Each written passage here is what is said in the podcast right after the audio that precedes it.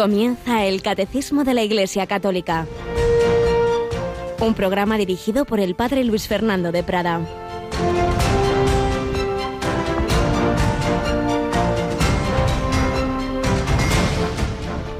¿Se trae el candil para meterlo debajo del celemín o debajo de la cama? ¿No es para ponerlo en el candelero? Alabados sean Jesús, María y José, muy buenos días. Querida familia de Radio María, nos dice esto Jesús en el Evangelio de la misa de hoy y comenta el padre José Fernando Rey en su comentario diario al, al Evangelio del día. Cuando metes la lámpara debajo de la cama, la cama arde.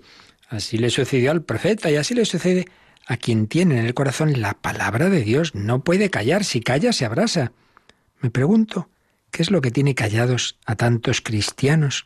Sumidos en un silencio cruel con un mundo tan necesitado. ¿Tienen verdadero fuego dentro? ¿O se trata de una linterna de pila de botón? Mientras tanto, el candelero es para el enemigo. Hay periódicos, hay periódicos que cada día publican un escándalo supuestamente protagonizado por sacerdotes. Os lo pido en nombre de Dios, dejad la linternita piadosa y no temáis al fuego aunque os queme. Dejaos quemar, convertíos en teas humanas que incendien la tierra y cubran el falso brillo de esos candeleros de tinieblas. Pues sí, los hijos de las tinieblas son más sagaces que los hijos de la luz. Pues cuántas veces estamos callados, el mal triunfa, decía un autor inglés, porque no tanto por lo que actúan los malos, sino porque los buenos no hacen nada. Y Pío XII decía que además de la Iglesia militante, purgante y triunfante, podríamos hablar de la Iglesia durmiente, de los que creen, pero la verdad es que lo disimulan muy bien. O como decía otro, pues hablando de la universidad, pero vale para todos los ámbitos, aquí hay muchos eh, católicos de la secreta, que lo son, pero no lo sabe casi nadie. Que no se note mucho, ¿verdad?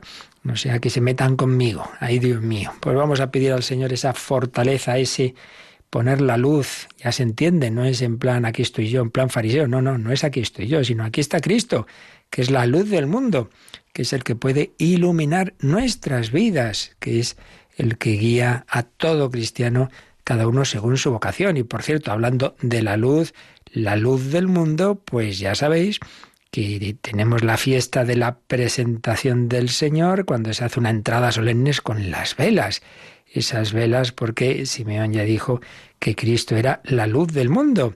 Y así lo celebraremos en este domingo, al coincidir la presentación del Señor con el domingo. Prima es fiesta del Señor, la presentación que ya se celebra el sábado por la tarde. Y tenemos esa jornada de la vida consagrada. Tenemos hoy de esta semana con nosotros a Rocío García. Buenos días, Rocío. Muy buenos días, Padre. Bueno, pues un día más recordamos ya dos días antes que en nuestro caso esa Santa Misa de la presentación del Señor y Jornada de la Vida Consagrada, pues va a ser la que vamos a retransmitir desde San Pedro de Vaticano. Eso es, el Santo Padre va a celebrar esa Eucaristía a las 5 de la tarde, hora peninsular, y estaremos en directo con él. Así es, ya lo sabéis, este sábado pues a rezar muy especialmente este fin de semana, sábado y domingo, por nuestros hermanos de la llamamos la vida consagrada. Todo cristiano está consagrado por el bautismo, pero luego hay consagraciones que profundizan esa del bautismo y una de ellas muy especial es la que se produce en la vida religiosa, vida consagrada, consagrar todo el ser en la castidad, pobreza y obediencia, en ese seguimiento de Jesucristo, la luz del mundo, una luz que está llamada a brillar por toda la eternidad. Como decimos en, el responso, brille sobre ellos la luz eterna. Seguimos recordando la muerte de los cristianos. Vamos a recordar hoy algunos santos, cómo morían en el Señor, cómo morían en esa confianza en Cristo nuestro Redentor.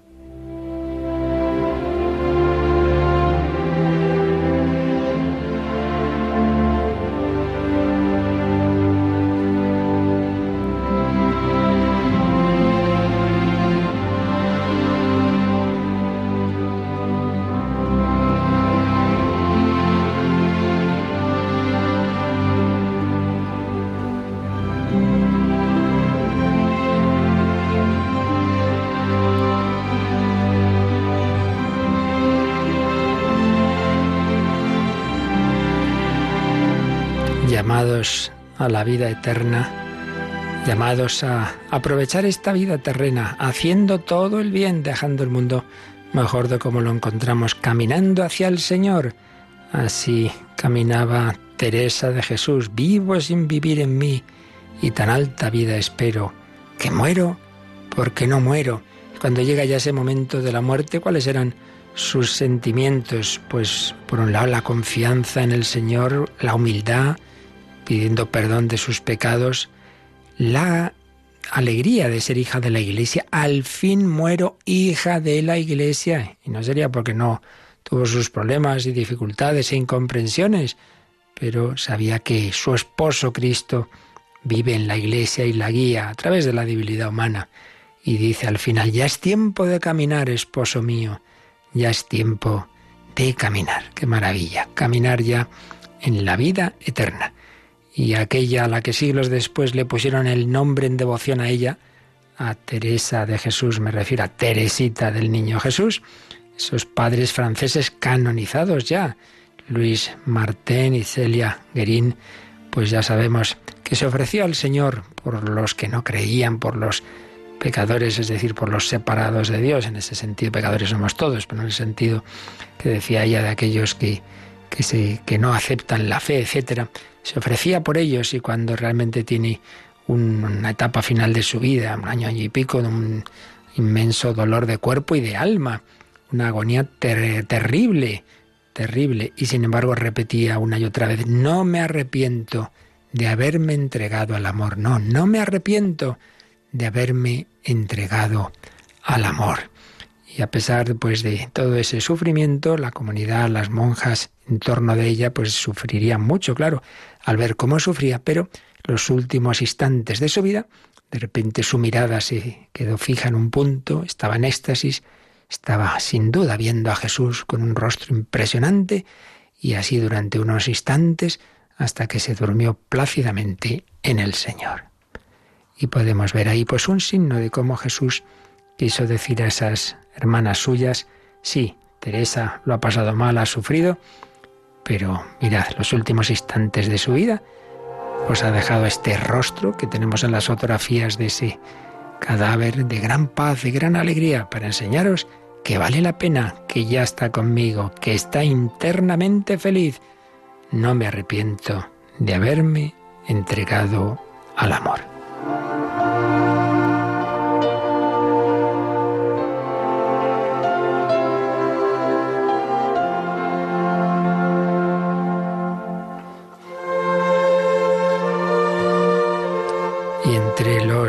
Millones de mártires que ha habido en la historia de la Iglesia, solo unos miles están beatificados o canonizados, pero son millones, muchos desconocidos, pero nunca para Dios. Entre los que sí que conocemos están tantos mártires de Extremo Oriente, con terribles tormentos que se hacían y se hacen por allí, entre ellos esos jesuitas que en Japón dieron la vida con un japonés, San Pablo Miki, a los que crucificaron y al final pues los remataron con las lanzas. Pues bien, San Pablo Miki se nos cuenta, al verse en el púlpito más honorable de los que hasta entonces había ocupado la cruz, declaró en primer lugar que era japonés y jesuita, y que moría por anunciar el Evangelio, dando gracias a Dios por haberle hecho beneficio tan inestimable. Volviendo la mirada a los compañeros, comenzó a animarles para el trance supremo. Los rostros de todos tenían un aspecto alegre.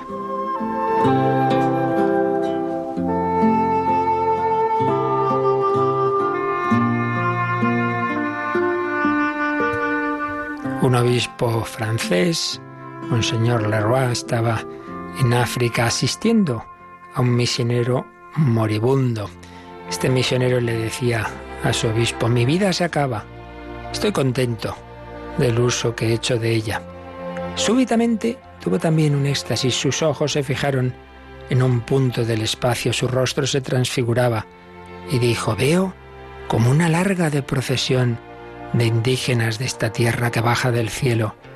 Me figuro que son los que he bautizado. Vienen a buscarme.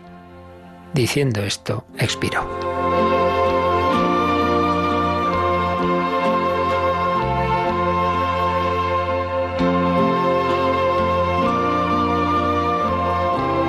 Y hablando de obispos, recuerdo que un padre de varios, de una familia numerosa, con varios hijos, uno de ellos fue obispo, si no me equivoco, Monseñor Peinado, que fue obispo en la diócesis andaluza y el padre reunía a sus hijos, pues cuando estaba ya en la agonía, y les dijo, yo he intentado daros ejemplo de cómo vive un cristiano, ahora quisiera deciros cómo muere un cristiano.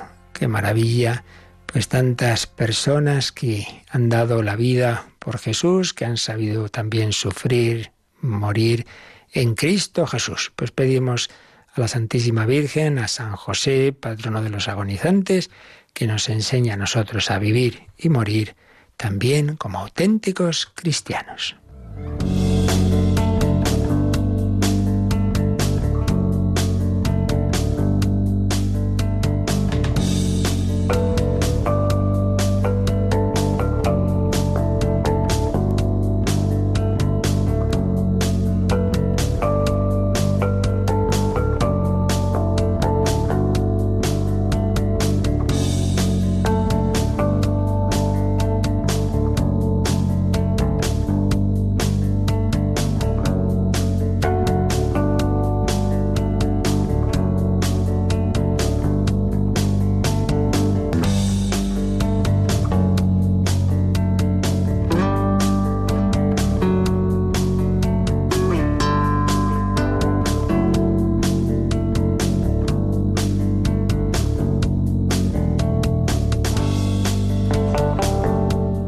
Pues terminamos ya la exposición de este artículo 11 del credo, tal como nos lo va explicando el Catecismo de la Iglesia Católica. Recordamos una vez más, que nunca viene mal, que nuestra vida cristiana se asienta en esta doctrina católica que está expuesta en el Catecismo en cuatro grandes partes. Lo que creemos, sintetizado en el credo, lo que celebramos, liturgia y sacramentos, lo que estamos llamados a vivir en el día a día, la moral cristiana, la vida en Cristo, y lo que oramos, la cuarta parte del catecismo, la oración. Pues bien, estamos en la primera parte y esta primera parte, después de una primera sección de fundamentos, que es la fe, la razón, etcétera, pues va exponiendo el credo. Y el credo está articulado en 12 artículos, 12 artículos de la fe, como 12 son los apóstoles. Y el artículo undécimo que es el que hemos terminado de ver, dice, creo en la resurrección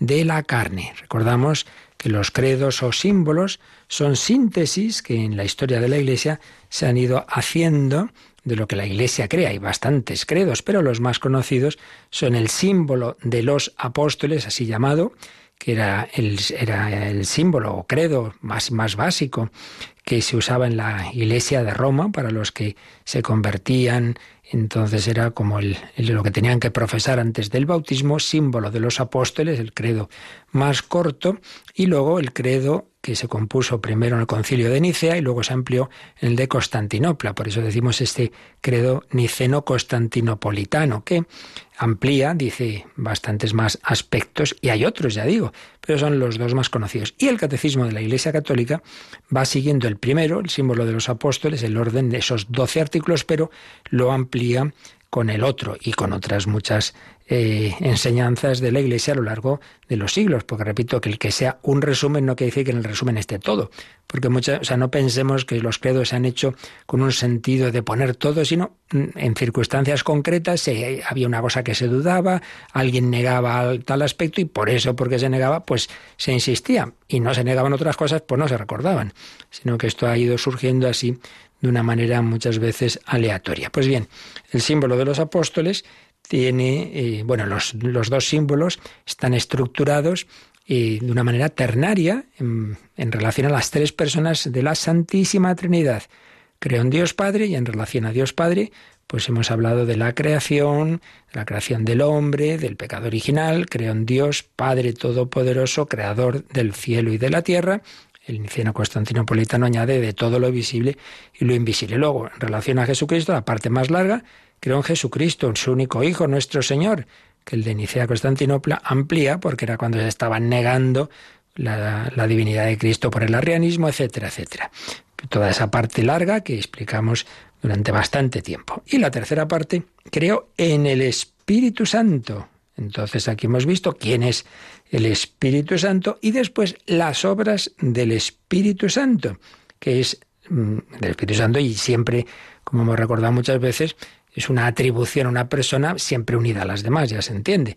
Pero especialmente atribuimos al Espíritu Santo la Santa Iglesia Católica, la comunión de los santos, que viene a ser lo mismo. Porque a fin de cuentas, la comunión de los santos es esa unidad que se da en la Iglesia, no solo la terrena, sino la del más allá. Creo en el Espíritu Santo, la Santa Iglesia Católica, la comunión de los santos, el perdón de los pecados, la resurrección de la carne y la vida eterna. Pues bien, la resurrección de la carne es el artículo undécimo que hemos terminado ayer de ver los números del catecismo que lo explican. En el símbolo niceno constantinopolitano se dice espero la resurrección de los muertos. En uno dice de la carne, en otro de los muertos. Y nos quedará ya luego el artículo 12 que dice y la vida eterna.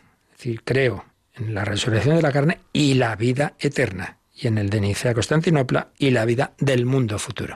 Distintas expresiones en distintas épocas de la historia, pero que dicen lo mismo. Bueno, pues vamos ahora, después de haber ido viendo este artículo 11, creo en la resurrección de la carne, siempre el catecismo, pedagógicamente, cuando termina un apartado, lo resume. Recordemos que este artículo 11 tuvo unos números introductorios y luego una primera parte, la resurrección de Cristo y la nuestra. Todo se basa en la resurrección de Cristo. Ahí vimos cómo se había ido revelando progresivamente en la historia de la salvación, se había ido revelando pues esta verdad de la resurrección. Fuimos viendo desde las primeras ideas en el Antiguo Testamento, el Seol, etcétera, y cómo pues cada vez va estando más clara esa resurrección de los muertos. Luego vimos cómo resucitan los muertos y resucitados con Cristo, que siempre es el fundamento y modelo de nuestra resurrección. Esta fue la primera mm, sección, digamos, de este artículo 11. Y la segunda, morir en Cristo Jesús. Y ahí hemos estado viendo qué es la muerte y el sentido de la muerte cristiana, hasta terminar en el número 1014, que veíamos pues cómo debemos prepararnos a la muerte. Pues bien, Después de estos números, no demasiados, de este artículo undécimo, vienen cinco de resumen, del 1015 al 1019. Vamos a empezarlos a ver hoy. Es un resumen, por tanto aquí salen cosas que ya hemos explicado, pero bueno, siempre se dan matices y aspectos, aparte de que siempre es bien bueno insistir en cosas y máximo cuando estamos hablando de temas que por desgracia hay mucha confusión y que no siempre se, habla de ellos lo que se debería y se predica poco de, estas realidades del, más allá en nuestros tiempos. Así que vamos a insistir en ello. Y tenemos la costumbre de no solo leer el número de resumen del catecismo, sino aprovechar para ver cómo estas mismas verdades las expone ese catecismo juvenil, que no es propiamente magisterio de la Iglesia, pero que está basado en el catecismo mayor, que es el Yucat, ese catecismo que especialmente se difundió en la Jornada Mundial de la Juventud, precisamente de Madrid, en el 2011, cuando vino Benedicto XVI. Una síntesis con un lenguaje más juvenil, con una serie de citas muy interesantes de autores contemporáneos, eh, que se expone pues, lo que está en el Catecismo Mayor. Pues iremos viendo lo que nos dice el Catecismo a partir del 1015 y cómo lo explica esto el Yucat y, bueno, alguna cosa más, algún comentario más que nos pueda parecer interesante. Así que vamos, eh, Rocío, a ver, ¿cómo resume el catecismo todo esto que hemos estado viendo en el artículo 11? En el 1015. Caro salutis escardo, la carne es soporte de la salvación.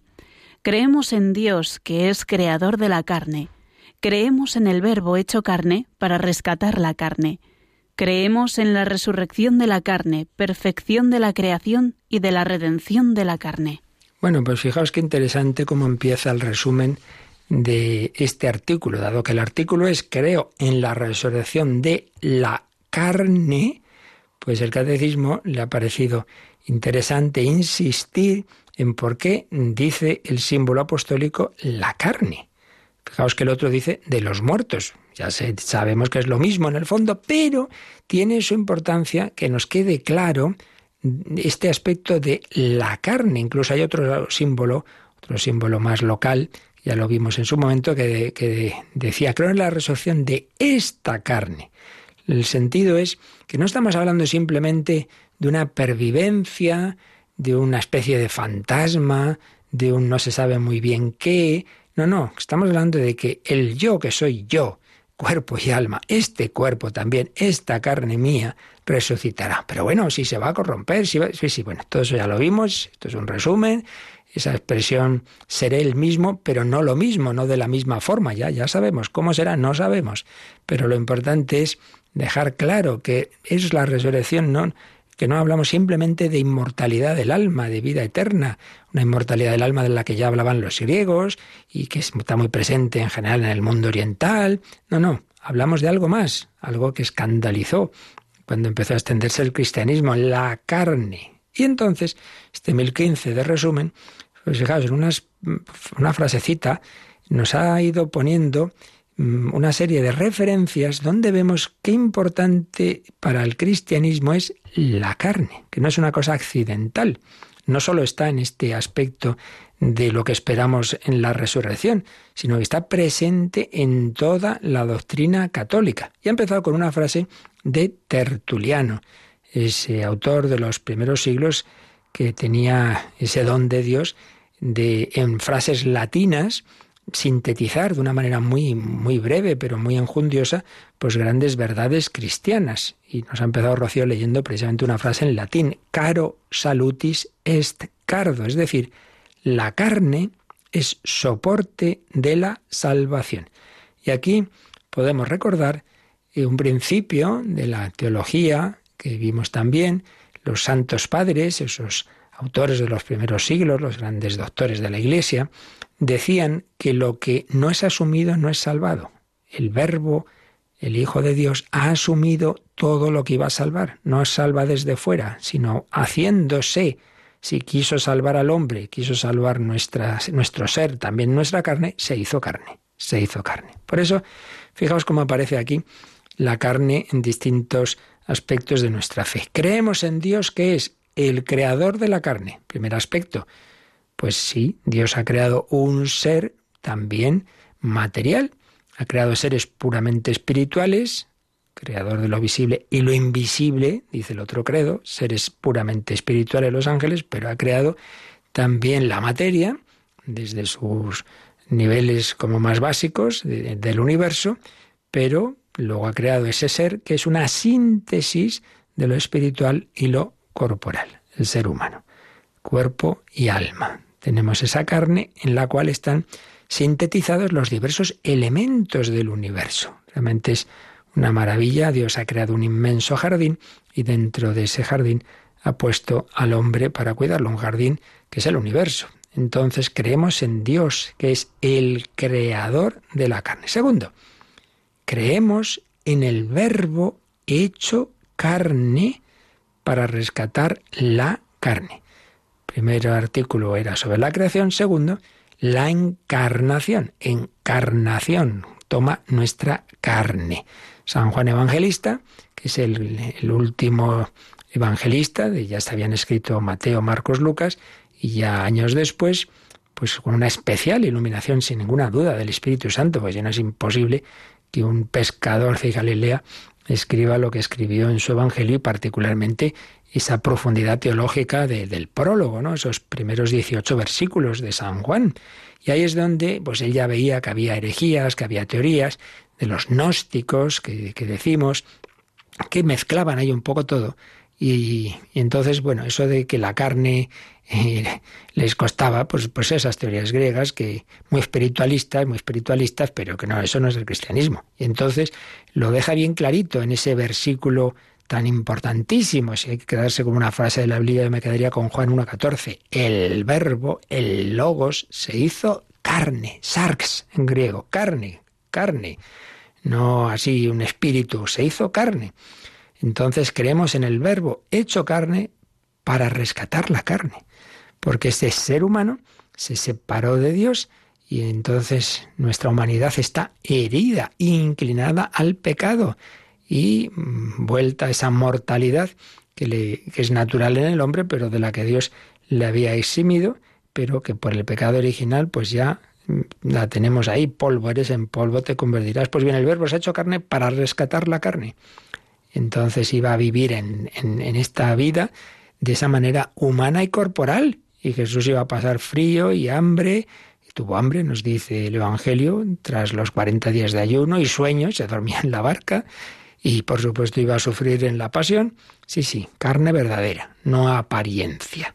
Creemos en el verbo hecho carne para rescatar la carne. Primero, creador. Segundo, la encarnación y la redención. Tercero, creemos en la resurrección de la carne, que es perfección de la creación y de la redención de la carne. Entonces, veis, son tres grandes actos de este inmenso drama. Primero, la creación de la carne. Segundo, la redención de la carne herida por la encarnación. Y tercero, la plenitud de esa creación y de esa redención que será la resurrección de la carne. Plenitud de la creación porque ese ser humano, cuerpo y alma creado por Dios, ahí es donde va a alcanzar su plenitud, porque sin dejar de tener cuerpo y alma, pero será ya un cuerpo que obedecerá totalmente al Espíritu. Cuerpo glorificado, espiritualizado, lo que vemos en Cristo resucitado, que sí, que sí, que tenía cuerpo, que incluso comió pues pescado para que vean los apóstoles que no era un fantasma, pero ya era un cuerpo no sujeto a las condiciones espaciotemporales y por eso pues de repente se presenta en medio del cenáculo sin llamar a la puerta o puede estar en Jerusalén y en, y en a la vez y puede estar hoy en todos los agrarios del mundo y en el cielo porque ya mm, tiene el espíritu manda totalmente sobre la carne sin dejar de tener esa carne. Cristo para toda la eternidad tiene asumida la naturaleza humana, cuerpo y alma. Por eso rezamos, y ojalá lo hagamos muy bien y muy devotamente, esa oración que tanto gustaba San Ignacio de Loyola, tanto que la puso al principio de sus ejercicios espirituales y muchos se creen que es suya, pero no lo es, simplemente que le gustaba mucho. Alma de Cristo, santifícame, cuerpo de Cristo, sálvame, sangre de Cristo, embriágame, agua del costado de Cristo. Es decir, se dirige a la humanidad de nuestro Señor Jesucristo. La resurrección de la carne es perfección de la creación, es donde vemos pues ese, esa perfección del ser humano y perfección de la redención de la carne, porque la salvación de Cristo comienza ante todo por resucitar nuestro espíritu, que nuestra alma separada de Dios por el pecado original y los demás pecados, resucita por el bautismo, se llena de la gracia de Dios y eso va afectando al cuerpo. Claro, porque estamos muy unidos, cuerpo y alma. Si uno en el espíritu está bien, está centrado, pues eso repercute eh, también psicológicamente y viceversa. Pues cuántos pecados originan muchas veces también enfermedades psicosomáticas. Pero a fin de cuentas, claro, por mucho que ayude la gracia de Dios, pero el cuerpo, pues bueno, va enfermando y muere. Entonces la plenitud de la redención será la resurrección. Plenitud de la creación y plenitud de la resurrección de la carne. Llamados a ir al cielo en cuerpo y alma llamados a esa plenitud de la salvación. Pues vamos a quedarnos un momentito dando gracias a Dios y recordando eso, que nuestro destino no es que yo consiga no sé qué maravilloso trabajo y tal objetivo en esta tierra, sino en último término, que llegue al cielo. El cielo es mi hogar. Thank you.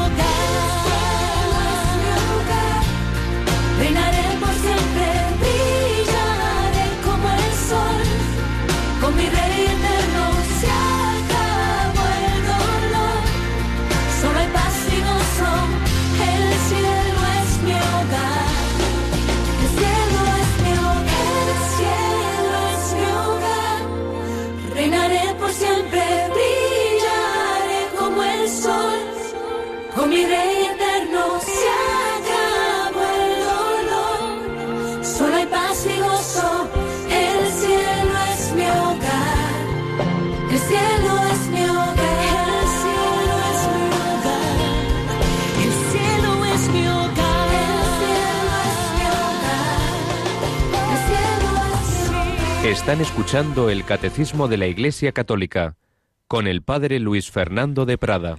El cielo es mi hogar de todo mi ser, cuerpo y alma. Resurrección de la carne. Bueno, vamos a ver ahora cómo expresa esta misma verdad el resumen que acabamos de leer, el Yucat. Nos vamos al número 153 de este Catecismo Juvenil. Ya sabéis que está hecho en base a respuesta a preguntas.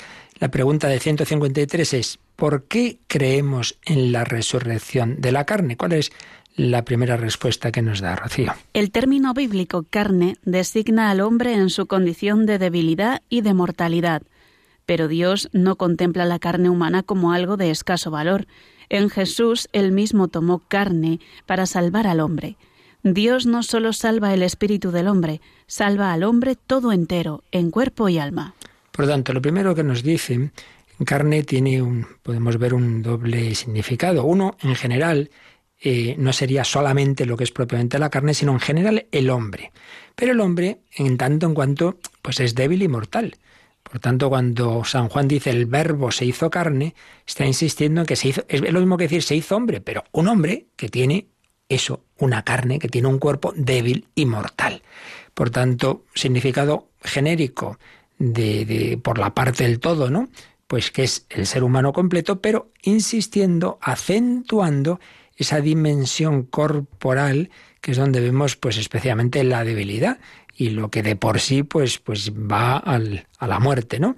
Ese ese cuerpo débil. Entonces nos dice cómo mm, Jesús, en Jesús Dios tomó carne para salvar al hombre porque Dios no solo salva el espíritu del hombre, sino al hombre entero en cuerpo y alma y lo desarrolla en otro párrafo este número 153 del Yucat. Dios nos ha creado con cuerpo y alma. Al final del mundo Él no abandonará la carne ni a su creación como si fuera un juguete viejo. En el último día nos resucitará en la carne. Esto quiere decir que seremos transformados, pero que nos encontraremos, no obstante, en nuestro elemento. Tampoco para Jesucristo fue un mero episodio el estar en la carne. Cuando el resucitado se apareció, los discípulos contemplaron sus heridas corporales. Pues este desarrollo la verdad es que está muy bien hecho, es una preciosidad. Nos viene a decir que no es que Dios ha dicho, bueno, una temporadita, pues aquí en este mundo, ¿verdad? Pues con cuerpo y en este, en, bueno, pues en todo lo que significa la materia del universo, no os preocupéis, que luego ya seréis espíritus puros. Pues no, pues no. Dios no crea nada que luego ya vaya a ser aniquilado y ya se acabó. No, no. Esta dimensión también corporal es buena. Y esta es la diferencia con esas teorías tanto de ciertas filosofías griegas como de, ciertas religiones y, corrientes de, de Oriente, de como si lo material fuera malo y que hubiera que liberarse de ello, que no, que no. Y la prueba es que el Hijo de Dios hecho hombre para toda la eternidad va a seguir siendo hombre con cuerpo, con un corazón humano. Por eso veneramos el corazón de Jesús al corazón de María, porque no es un espíritu puro, porque hay un corazón humano que late por nosotros, el del Hijo de Dios, corazón materno de la Virgen María, y luego de todos los salvados en la resurrección, en cuerpo y alma disfrutarán de Dios. Por eso, al final del mundo, Él no abandonará la carne ni a su creación, como si fuera un juguete viejo. Esto es una, una, imagen bonita, ¿no? Ese niño que ya se cansa del juguete y lo tira. Pues Dios no va a tirar el cuerpo humano y no va a tirar el mundo. Será transformado, esto ya lo veremos, lo del cielo nuevo y tierra nueva. En el último día nos resucitará en la carne, no mera inmortalidad del alma. Es decir, seremos transformados, sí, es verdad, el cuerpo queda espiritualizado, pero sin dejar de tener esa dimensión corporal y ese reconocernos por el rostro también. Tampoco para Jesucristo fue un mero episodio el estar en la carne. Y por eso, cuando se aparece Jesús resucitado, los apóstoles pueden ver que es el mismo de antes, porque aunque a veces de primeras no lo reconocen, porque está transformado, está glorificado, pero tiene las llagas. Esto es muy bonito, cómo Jesús ha querido dejar en esa humanidad, en ese cuerpo, las llagas de la pasión. Por un lado, es una manera de decir, soy el mismo, el que fue crucificado, y por otro lado, es una manera de decirnos eternamente, mira cuánto te he amado. Una expresión, en mm, principio simbólica, preciosa, de Dios en el Antiguo Testamento, en Isaías, en las palmas de mis manos te llevo tatuado. Claro, Dios no tenía palmas. Cuando escribe, cuando el profeta Isaías pues dice esas cosas y se escriben, ¿no? De una manera simbólica. Bueno, pues ya no simbólica. Porque en efecto, en, el, en la humanidad de Cristo, en su cuerpo, en sus brazos, en sus manos, estamos tatuados. Estamos tatuados porque Él nos ha amado hasta el extremo de eh, sufrir em, los clavos que han traspasado manos, pies y la lanza que ha traspasado su costado. ¡Qué maravilla! Así pues, resurrección de la carne. Está muy bien puesto en ese símbolo de los apóstoles para recordarnos que no se trata simplemente de algo puramente espiritual. Eh, teólogo Bernard Sesbue comenta este aspecto con citas de de autores de los primeros siglos, por ejemplo, uno de los primeros autores que más insistió en la importancia de la carne es San Ireneo, San Ireneo, mártir, que venía de Oriente pero fue obispo en las Galias. El autor del mundo que más ha estudiado San Ireneo, un jesuita que ya falleció, el padre Antonio Orbe, que y valoraba mucho pues esta, esta espiritualidad de San Ireneo y, y, como buen jesuita también, como discípulo de San Ignacio, pues esa importancia de la humanidad de Cristo, que, que tiene ese cuerpo y alma. Pues bien, San Ireneo decía, si la carne no hubiera de salvarse, el verbo de Dios no se habría hecho carne. ¿Por qué en efecto habría asumido una humanidad carnal si debiera abandonar la humanidad a la corrupción? Y seguía diciendo el obispo de León, ¿Qué motivo habría tenido para curar los miembros de la carne y restablecerlos en su forma primera si lo que curaba no había de salvarse? Claro, está poniendo de relieve pues la importancia de la carne. Y Tertuliano, que es el primer, digamos, teólogo de los sacramentos, era un hombre muy apasionado y decía, esta imagen que Dios modeló con sus manos, a su propia imagen, el, ser humano creado a imagen y semejanza de Dios, esta imagen que animó con su aliento a semejanza de su poder vital, que estableció para que habitara en toda su obra, gozara de ella y mandara sobre ella, que revistió de sus misterios y de sus enseñanzas esta carne, ¿no había de resucitar después de haber sido tantas veces cosa de Dios? Fuera, fuera, fuera esa idea de que Dios pueda abandonar a la destrucción eterna la obra de sus manos el objeto de los cuidados de su inteligencia, el envoltorio de su aliento, la reina de la creación, la heredera de su liberalidad, el sacerdote de su religión, el soldado que da testimonio de él, la hermana de Cristo. Sabemos que Dios es bueno. Su Cristo nos ha enseñado que Él es el único óptimo. Él es quien manda el amor al prójimo a ejemplo suyo.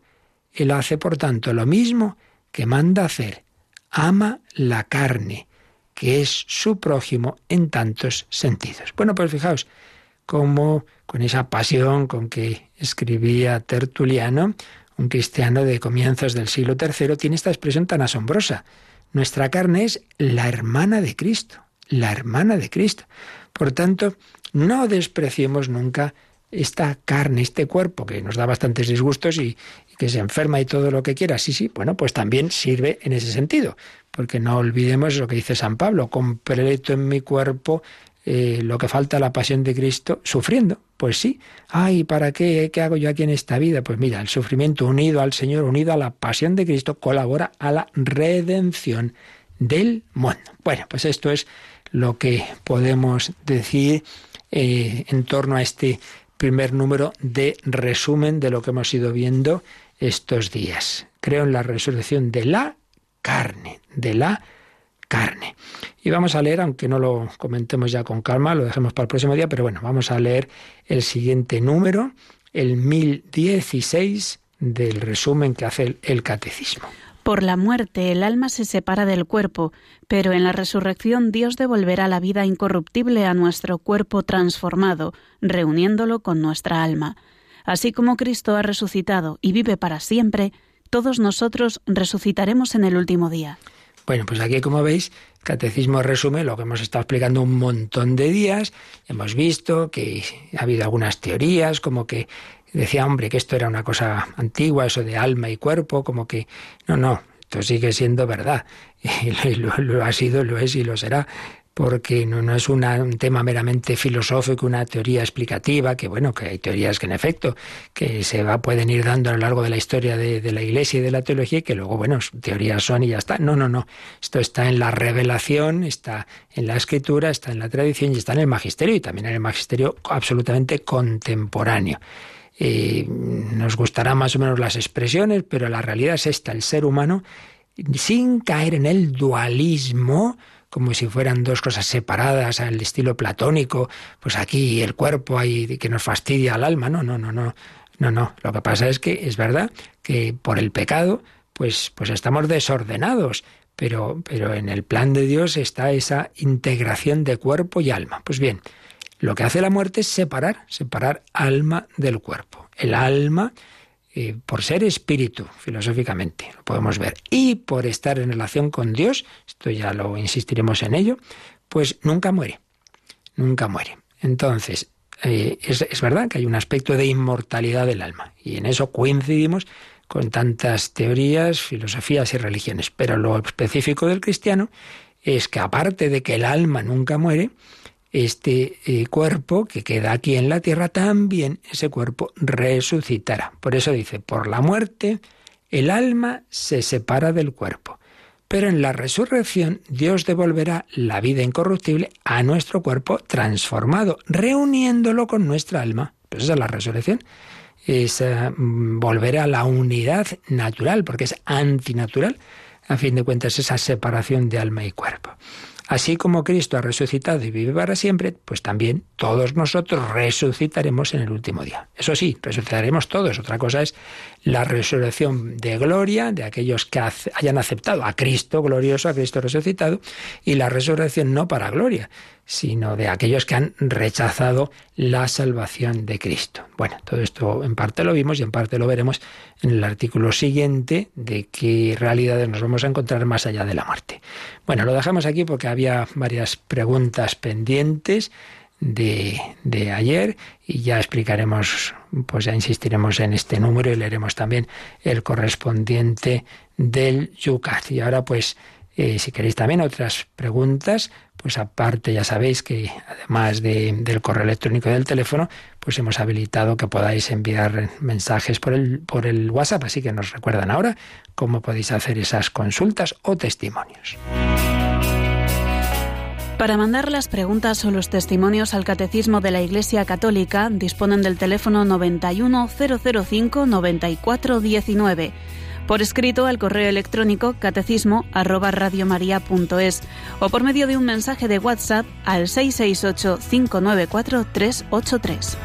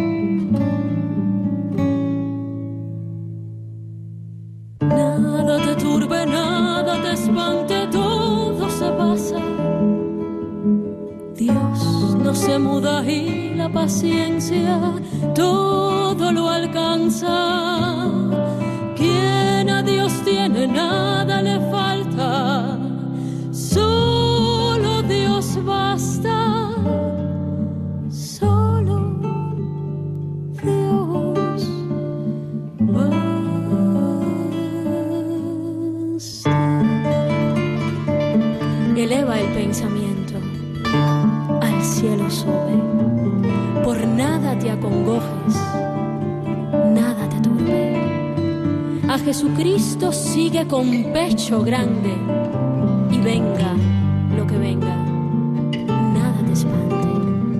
Venga, lo que venga, nada te espante. Y vienen que vienen muchas preguntas. Vamos a ver lo que nos da tiempo. Empezamos por las que teníamos pendientes de ayer, Rocío. Muy bien, la primera dice, si se gana una indulgencia plenaria por un difunto, ¿hay que seguir rezando por él? Pues hombre, mm, sí, mm, vamos, hay que, no se trata de un hay que, pero que conviene, pues sí, conviene.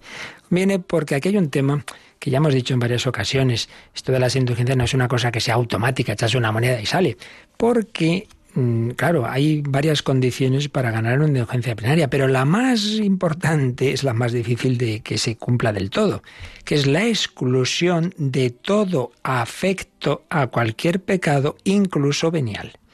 Entonces, realmente tenemos, cuando ganamos una indulgencia, eh, cuando hacemos una obra indulgenciada, ese arrepentimiento tan profundo que excluya todo afecto, incluso a un pecado venial. Pues me temo que no, muchas veces quizá no. Y en ese caso, pues no se gana plenaria, sino parcial.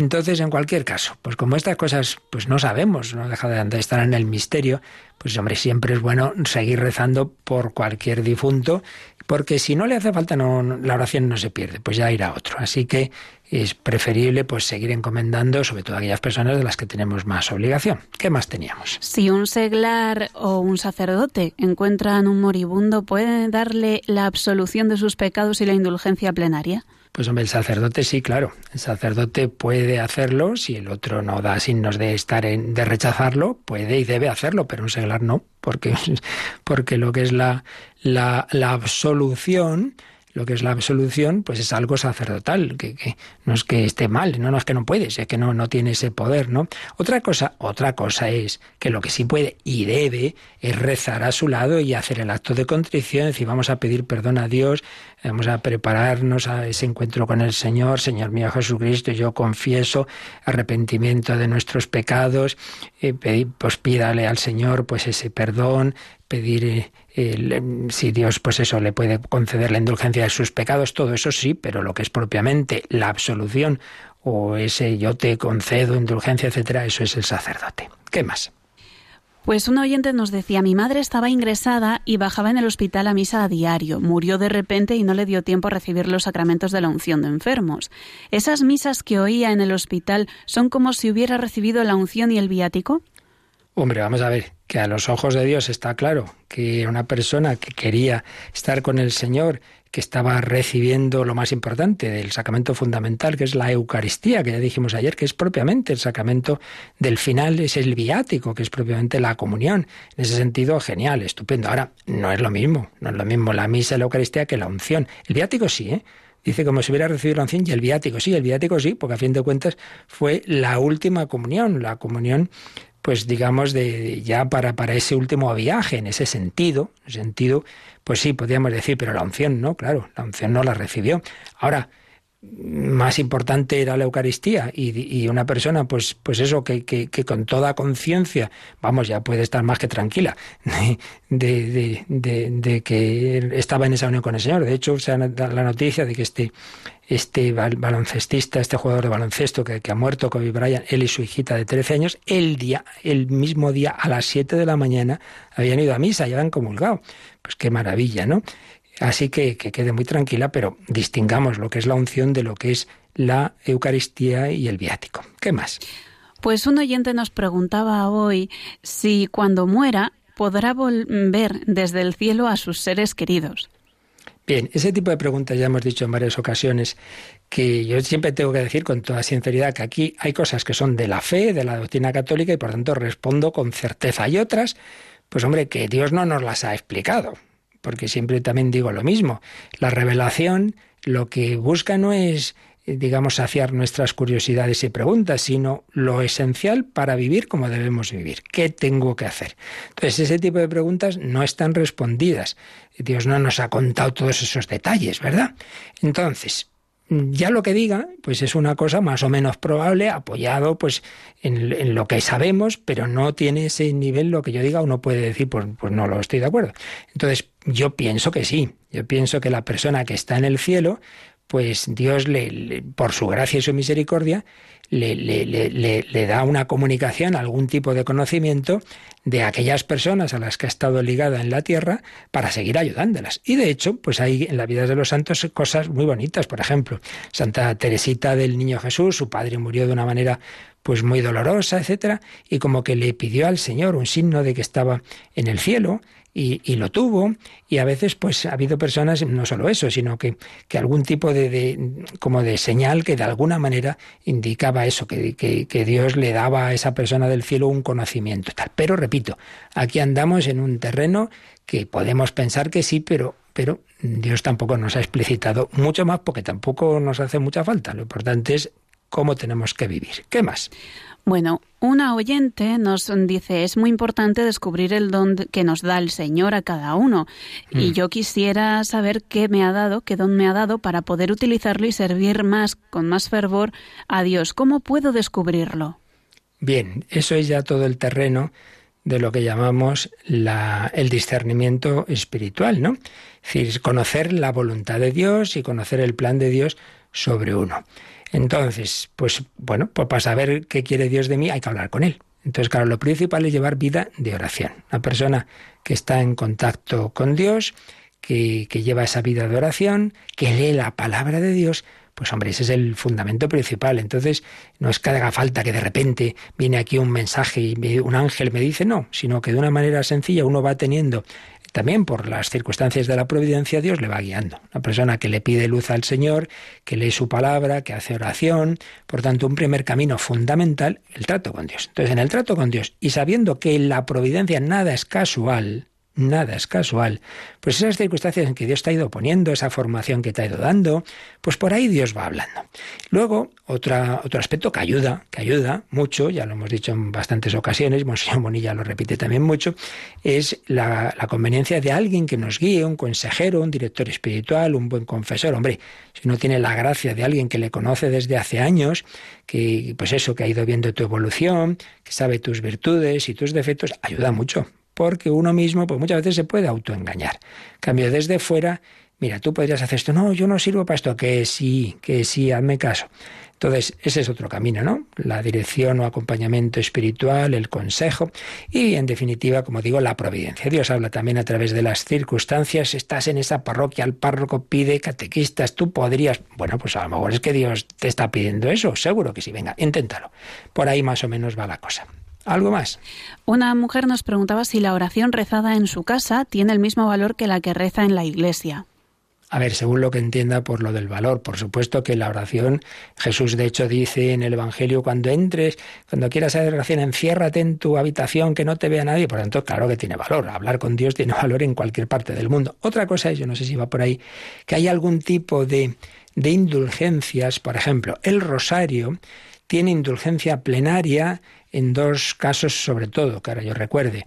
Uno, cuando se reza en familia o comunidad. Entonces, si la familia lo reza en casa, pues estupendo, indulgencia plenaria. Pero si lo reza uno solo, la indulgencia es plenaria si lo rezas ante el Santísimo. Por tanto, en ese caso, en ese sentido de la indulgencia, pues no sería lo mismo.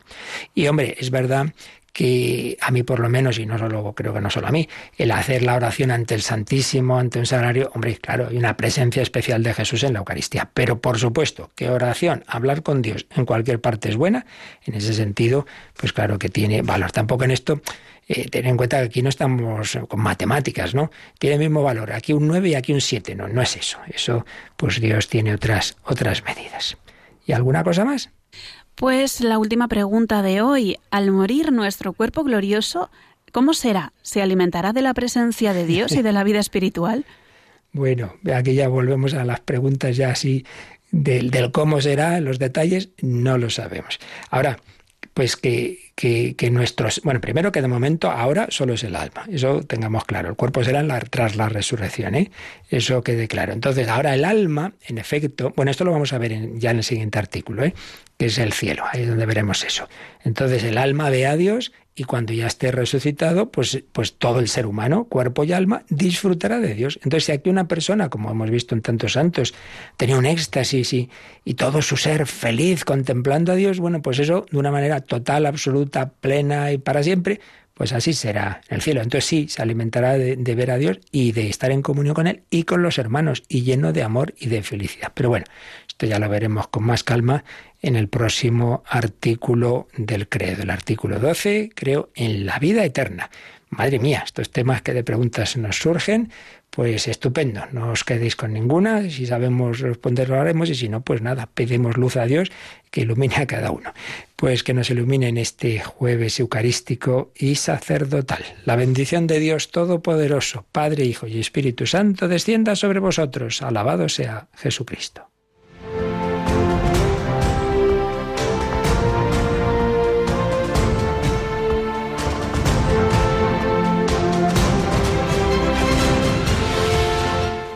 Escuchado en Radio María el Catecismo de la Iglesia Católica, un programa dirigido por el Padre Luis Fernando de Prada.